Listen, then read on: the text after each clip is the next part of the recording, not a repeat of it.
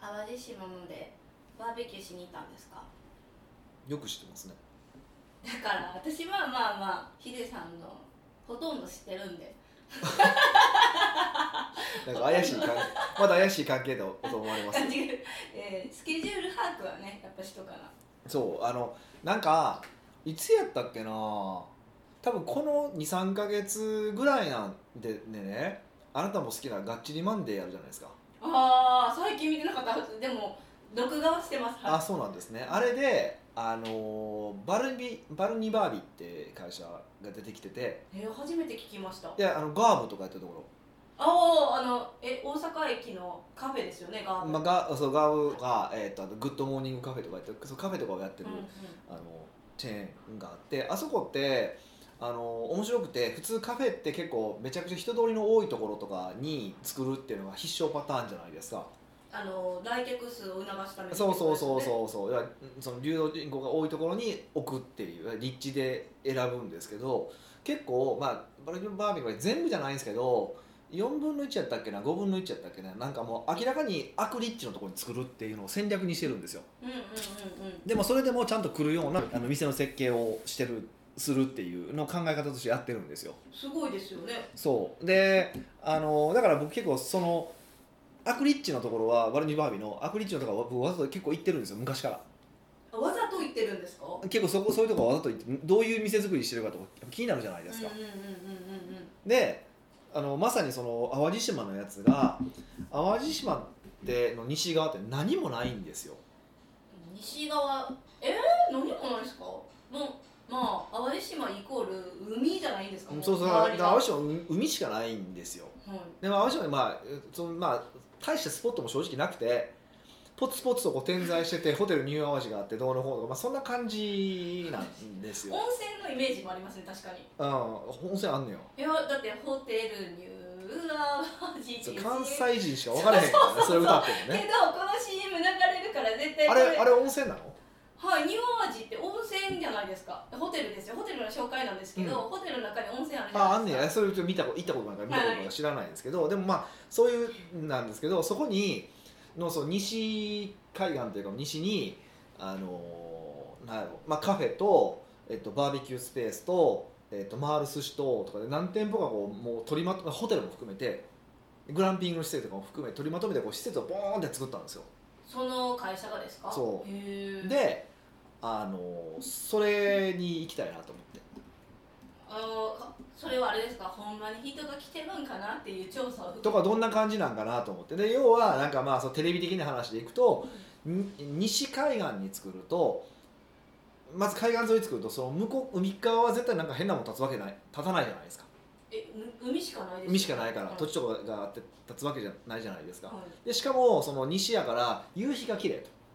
ああ東から西へそうそうそうそうそうっはいていうのですごくその立地としていいみたいな話をしてたからうんうんうんあそうなんやと思ってちょっとどんな感じかなと思って、まあ、見に行こうかなと思って、うん、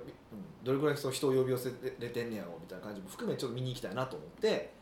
あの、まあ、行くついそのまあバーベキュー楽しみに行くついでに行くみたいな感じにしてきたんですよへえ淡路島って大阪からえ何ですか遠いイメージ大阪の人って淡路島行くんやってちょっと思ったんですけど和歌山の方面に行きませんいやいや白浜車でも車で1時間半とかでしょだから和歌山行くの全然近いですあの僕大阪市内からだったら意外と近いっていう感覚なんですねヒデさんからしても淡路島はいやどういう近いか考え行ったことないから知らんかったけど、まあ、行ったことないことはないけどあんま興味なかったから調べたことなかったけど、まあ、今回行こうと思ってうちがどれぐらいなんやろうと思って検索したんですよはい大阪の家から、まあ、1時間半ぐらいだったから、急範囲やなってまあ、ドライブコースやし行ってみようかなと思って行ったって感じですその行った後のそのなんていうんですかその施設うんは良かったんですか、うんうんまあまあまあかもなく不可もなくって感じですかああでも風景とかすごいあバーベキューとかも風景すごい良かったんですよいやほんまにそのだから目ねの前が海やからってことですかそうそう、えっと、6時ぐらいに予約して行ったんですよバーベキューをうん、でまあそれまでちょっとまああっちこっちあの淡路島のあっちこっち行こうと思って時間ランチこなんか結構予約取れへん店あ予約っていうかその直接行かなあかん店があってオープンでい10時ぐらいからカフェ行ってえめっちゃ早くない10時朝の10時そうだから8時半に起きて 10, 10時ぐらい着でカフェに行ってなんかカフあェのまたか淡路島に行ってカフェなんですねカフェでなんか変なあの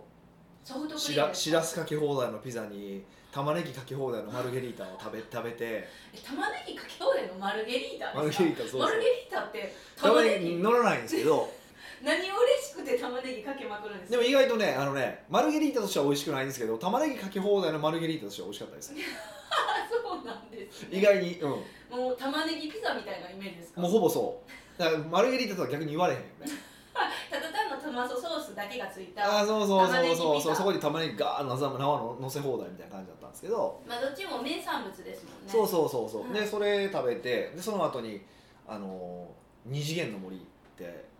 二次元のものですか知らないですえっ、とゴジラとかクレヨンしんちゃんとかナルト漫画のナルトとか、漫画のですよねそうあとドラゴンボールとかのなんかこうイメージイメージした公園があるんですよへえそうなんでですかドラクエだドラクエだとドラクエのルイーダの酒場って、まあ、ゲームの中で出てくる酒場があってそれを再現した店があったりとか楽しそうそうでゴジラはゴジラの口の中にこうジップラインで入っていくみたいなででもそれに行って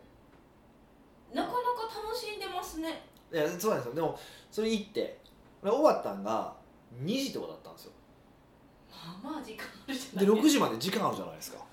でで、まあ、もう一個目標目的にしたのがあの伊ザナギ神社い伊ザナうん伊ザナギだからへー日本で最古の神社なのかなちょよ、まあまあ、いろんなとこ最古って言ってるかわかんないですけど、はいまあにまあ、日本最古って言ってるそう伊ザナギ神社があって伊ザナギ神社に行ってでそのカフェに着いたそこに着いたら悪いバービーのそこに着いたら、えっと、3時だったんですよでもなんかお客様早いですって感じやばいですよ3時間早いぞとで、まあ、一応夕日を見ながらバーベキューしたいとなかったから無理やなと思ってで近くにカフェがあったんですおしゃれカフェがカフェ好きですねはい、歩いて、まあ、5分10分のところにでそこに行ってうん、でそのカフェして3時間もなので30分ですよね持ってぐらいじゃないですかでこれあかんなって思ってでどうするって話になってとりあえず、えっと受付に行って5時にできへんかとああ1時間前倒しそうそうそれは5時にはできるっつって5時にしてもらってで1時間ちょいまだ余ってるから、まあ、ちょっとなんかあの昼寝したりとかうんうんあのおのおの、まあ、僕ちょっとパソコン触ったりとかしたんですけどへえしてで、まあ、バーベキューしたんですけど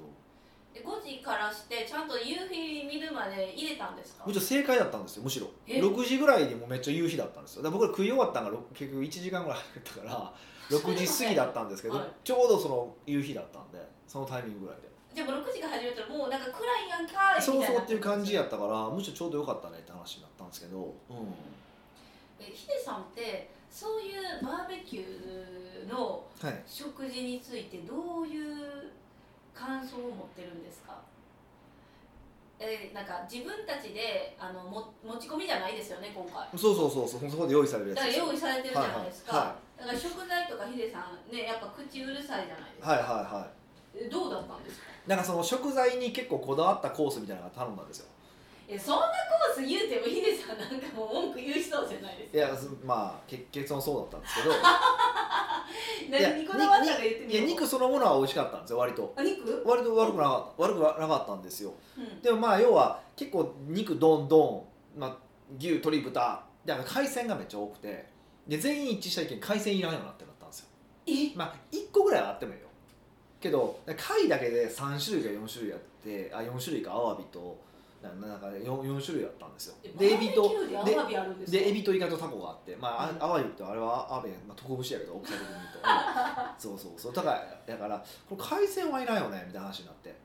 うんうんだけどまあまあだから別に、ね、それを味わいに行ったわけでもないしどんな雰囲気なのかとか見に行っただけだからまあ1回は行っても楽しかったですよへえもう二度と行くこことはないと思いますけどと行くことないでもやっぱそのなんていうかあの一番最初そこに建てた会社の戦略はうまくいってたんですか、人いたんですかまあただ日曜日だったんでいそうじゃあだかあら土人曜日の方が多い日曜いやいや日曜日人多かったんですよだから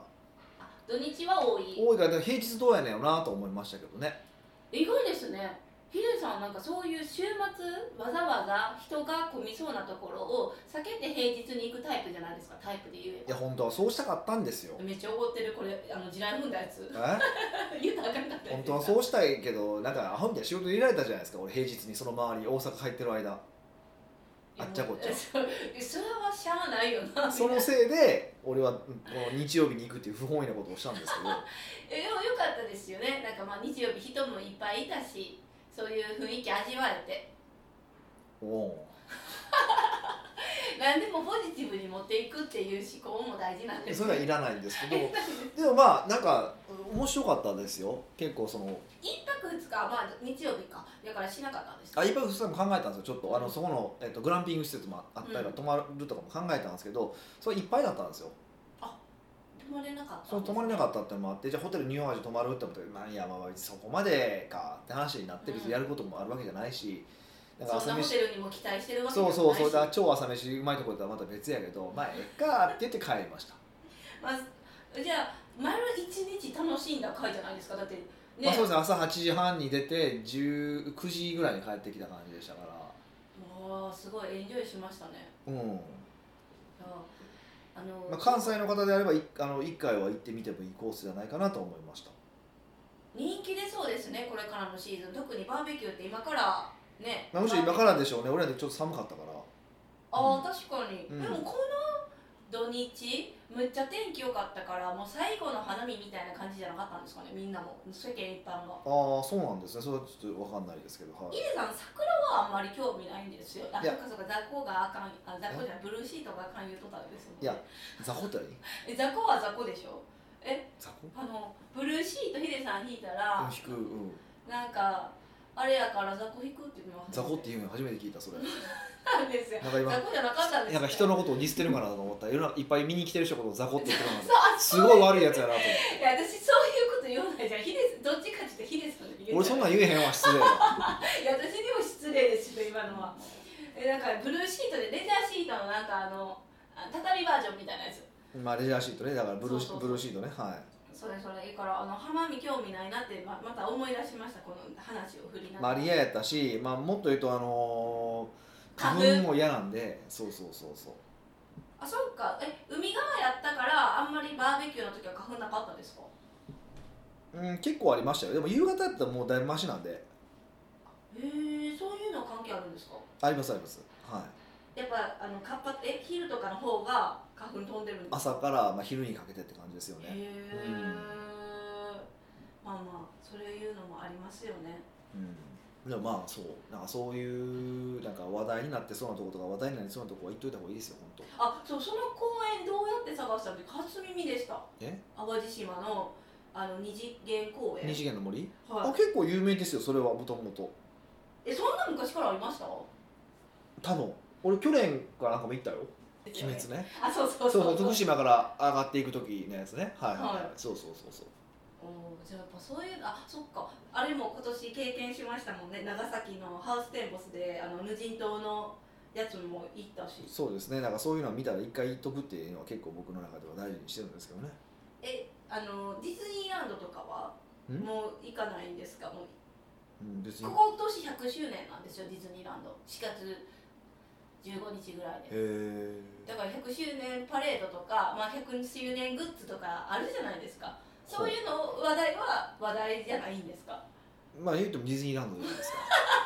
言うてもってえまあまあまあそうですけどなんかそのねイベントで客を集めてるだけの話だからなんかり集まってる理由がその仕組みとしてあるわけじゃないから別にいいですよねあそういうことですね、はいはいはまあ、じゃあ気になった話題のところは行ってからどうなんで話題なのかみたいなその戦略が合ってるなとかをチェックしに行っていも楽ましいあ合ってるかどうか分からないけど、まあ、自分なりにはねみたいなっていうのはありますよね、うんはいえ次なんか注目してるとこあるんですか今まだ探し中ですかなんかあったっけなパッと思い浮かばないですね、うーんはいでもまあそういうクライアントと一緒に行ったりとかね面白いのでわざとはい結構行くようにしてますよみんなどうしてるのか知らんけどで今度あなんかでもバーベキューはしたいですよねみんなとあれするやんあしますします5月5月中に旬にしますけどどういうメンバー誘おうかなって最近えてるんですよあそうなんですねなんかこう人数もあるじゃないですかあとそのキッチンというかバーベキューのセットもどれぐらいの人数できるのかみたいあな確かにねのもしていっぱい人呼んだけどお腹すきすきだったらもう主催者として終わってるじゃないまであすか,、確かにねだからちょっと気になるなとあ思ってそれでいくと現実的な話でいくとあのほら石川行くじゃない金沢行くじゃないですかはい金沢にあのまあ一応セミナーっていう体なんですけどその後懇親会がメインなんですよ普通懇親会メインじゃなくてセミナーメインやろってツッコミがあると思うんですけどいや懇親会がメインなんですよあの直の居酒屋僕が大好きな直の居酒屋があってはいそこにまあもともとここで行こうっていうメンバーで行くことになったんですけどそれが合計今何6人7人ぐらいやけどあと何人ぐらいいけんの4人ぐらいいてマますックさんの4人ぐらいいけるから誰かけえへんかなと思うんですこれ聞いてる人でもあいいんですかポッドキャストの方なんかあのあそうですよ金沢駅でね周辺だからそのらえ再来週ですよね4月18日18日ですかあれはいはいの夜6時にいらっしゃることができる方がいらっしゃれば直の居酒屋からとんでもなくき値段が気になだるから一応だから5万超えたらうちが払いますとあのし食事代に関してはさ酒代は別よね酒代は別であの5万は超えたらあの食事代はうちが払いますっていう形でいやなかなか直の居酒屋で5万円ってあるいや全然行きますよあそこはえそれってどうなんですかん直居酒屋って何で決めてるんですか値段はえその入ってくるだから材料やんでも実際やっぱそのほんま銀座とかでやったらその倍ぐらいの値段で取られるよなみたいな材料がほんまに入ってくるからあそこはえそれやっぱ海近いからですかいやいやそれだけじゃなくてあの人のコネとかこだわりとかいろいろあるんでしょうけど店主も癖ありますうんあるけどすごいいい人なんすでごいです人ですよそうねそうだしで一応まあそれだけできたらなんか申し訳ないから一応セミナーしますよとそのいや前にめっちゃなんか追加しましたみたいなあセミのナあーが何回も言います一応します 一応は一応じゃないちゃんとするんですけどセミナーい、がはね、い、一応やりますんでなんかえセミナーも来てもいいんですかあぜひぜひ来てくれたらはあじゃあ懇い親会一応一応やりますか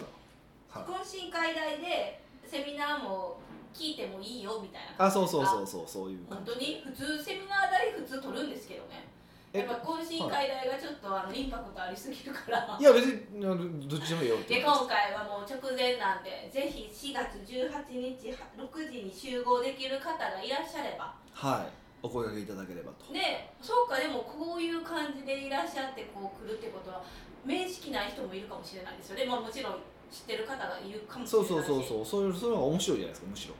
じゃあ金沢周辺にいる方ぜひそうですねぜひお越しあんまり行かないですもんね私たちも金沢にあ僕は年に12回行ってますけどねで別にそんないやいやなんかセミナーするとかっていう話ですよ、はいはい行かないから、はいまあ、ぜひこの機会にそうですねしかも今な今は女性の方がまだ多いんですよね多いです私も女性含めて入れるとそれを抜いても女性の女性が今多いの でえだから性別不詳いやまあ、いまやあ、私もいますし皆さんあのヒデさんだけじゃないからえ怖いじゃないですかやっぱヒデさんだけでもしあのただ人数がたくさん来てくれたらミカが来ないというパターンはありますけどねめっちゃ悲しいから、う それは報告せんとこかその方がいいですよね僕としてはあのミカ代払ミカの分の飯代払うの嫌なんでねえやはい皆さんぜひ来てください、はい北岡秀樹の奥越えポッドキャスト奥越えポッドキャストは仕事だけじゃない人生を味わい尽くしたい社長を応援します改めまして北岡ですミカですはい今回のご質問は今回はニックネーム今井田 J 改めあわわ会員ナンバー327さんからのご質問ですよくわかんないですけいどやあわわ会員いすぎやろって いうはいえ、あわわってどういう意味か知ってますかヒデさんが言ってたあわわですよああのの話がそうですはいはいはいそうですはいはいそう北岡先生、美香さんいつも楽しく拝聴させていただいてあおりりがとうごまざいすます前になりますが、うん質問を採用していただきありがとうございましいたやいやプレゼントは家宝にしておりますなあるほどもう神棚に飾っていただいてるということでいいですかねの厳重に真空保管って書いてあるじゃあすごい真空保管ってこの世の中ありますもう使う気がないんですよねはい いやぜひ使ってくださいはいはいねあわはあれから重宝しまくりですうん美の神と女神に感謝なのですうんさて質問ですが、うん髪を染めてグレーアッシュに新規のお客様からの印象はどうなるかですほ実は私かっこ44歳ううんはこれまで髪を染めたことがありませんほうほうほうですが学生時代もなるべく目立たなくしようとまたサラリーマン時代も染めることができない環境にいて、うんそもそも染めるという考えもされてましたうんところが以前北岡先生も金髪に染められていたのを見てうんうわいいなって思いましたほまた最近北岡先生のメルマガの動画で北岡先生が前髪を下ろしていたのを見て瞬間に「うおー激レアほっこり北岡先生!」と髪型が変わっただけですがその印象変化に強烈なものを感じまうしほうほうたほ僕も変化を楽しみたいとだんだん思うようになりううん金髪の坊主とか坊主でなくてもアッシュグレーとかうんなどと変化してみた欲求が出てきましたほとはいえ既存のお客様ならまだしも、うん新規のお客様を獲得する際の障害になるかなとも思いつつ、うはいチキンピヨピヨな私は迷っておりますなるほどそもそも外見に負けないコンテンツをお客様に提供してできていれば問題はないかもしれませんがう、んもしアドバイスをいただけましたら嬉しいですうんうん北岡先生からの一刀両断お待ちしておりますなるほ一刀両断されたいですね ど両断することなくないですかなんかあるんですかいやもうすればでしょえそれがそう 一刀両断って何ですか、ね、そうですねすればっていうことになるんですけどもいやいやいやいやいやねやっぱこうそうそうそうそれこの話を聞いてあそうやっぱアキネさんも金髪してたわってまた思い出しましたそうあの前髪下ろして動画撮った時にめっちゃびっくりされて俺何人も言われたんですよあのえそうなんですかそえなんでえでもあれですよねクイズでしたよねうクイズっていうかうそうそうそうそうそうあのそうこれぐらい印象変わるんですよってだからだから瞬間しかやってないんですけどなんかもうあれに衝撃を受けたってもう謎のあの内話をが 何人か言われたんですよそれへえでもそれは狙い通りってことでしょうねまあまあそういうことなんでしょうけどそういうのが上手ですよね知らないですけどねなんでいやそうそうなんでそれをしようとしたんですかえいやだまあ、かそらの動画見てっていう話ですけど髪型だけで印象変わるよねって話だからだからちゃんとそのお客さんにどういう印象を持たれたいですかっていうのをあの身をもって体験しあの身をもって見せただけの話ですよねあーじゃああの根源にはお客さんにどう思われたいかを考えた方がいい重要視するべきってことですかまあそれしかなくないですかうーんむしろヒデさんはどう見られたいんですかでもどう見られたいも何ももう厳しいしかな印象出てこないですもんね もういやだからファッションとか髪型とかいや見た目は全部僕相手のためにあると思ってるんですよファッションと見たフ目ァはッション含めて相手全の部見た髪型とか含めて全部見た目は相手のためにある自分のためじゃなくてあそうそうそうえどういうことですか相手どう思われたいかどういう印象を持ってほしいのかから逆算してやった方がいいって話なんですよねだからあの一瞬金髪にしたって話はまああったんですけどあれってあの、まあ、確かに金髪にしたんですけどあれ新規のお客さんにはあの髪型見せてないんですよえそそんなことできました えだって僕らはだってあのはじめ商品とか僕らの商品買ってくれてる方とか動画の時は全部どあの黒髪のまんまじゃないですかあそうですよねそのために前撮りしてまししたもたりんもねしたじゃないですか、はいであのお会いしたお会いしてある程度経過した方だけ金髪で登場したりとかしてるだけなので基本的には初めての方ってあんまないんですよおーそれも計算の上でそそこを考えてましたもちろん考えてましたやっぱあんまり印象良くないの分かってるから、金髪ですか、うん、でだかも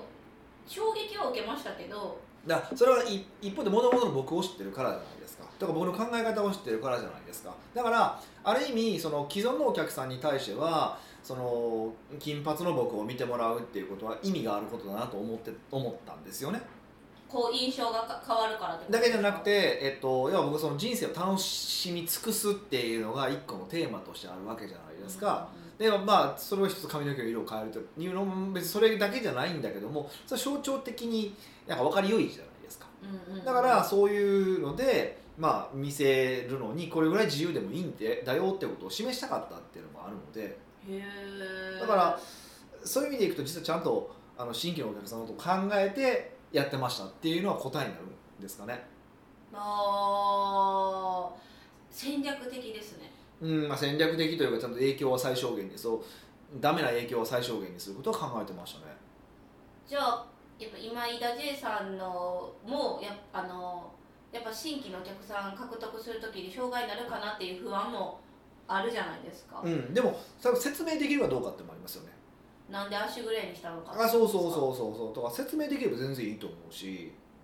あーしむしろまああとその雰囲気もよりもよりますよただ僕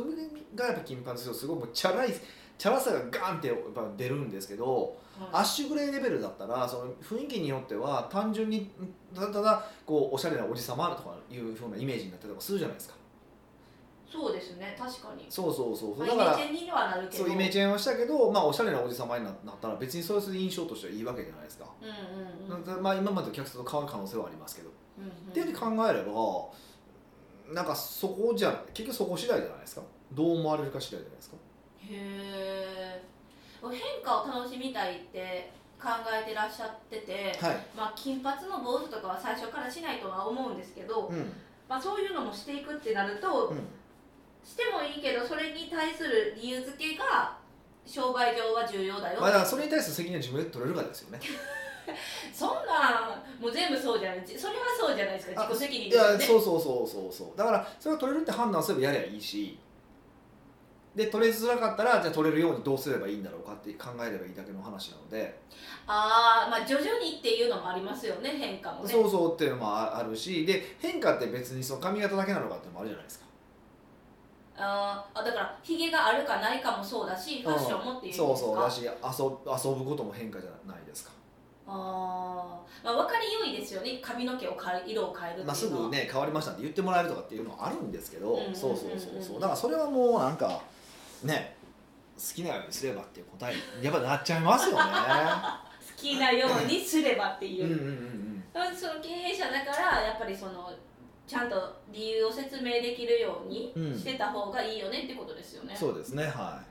うーんそっかだから既存のお客さんも獲得するときに障害になるかなっていうのはどういうことなんですかねあの動画とかあ対面で営業するときにもう一発で分かるからってことなんい、でまあ、すこか、ねの方はどういうビジネスをされてるかどうかを僕は知らないので分かんないんですけ確どか、うん、だからそれ次第じゃないですか例えばアパレルとかだったら別に金髪さん気にしないじゃないですか別にうん、それまでも含めてショップ店員のセンスそうみそたうといかなだったりとかするから、はい、うんじゃあ自分のビジネスにおいてどこまで許容できるかとかもし新規のお客さんに気になるんだったらそこをどうカバーできるかを考えて変化を楽しんでくださいってそういうことでございますよ。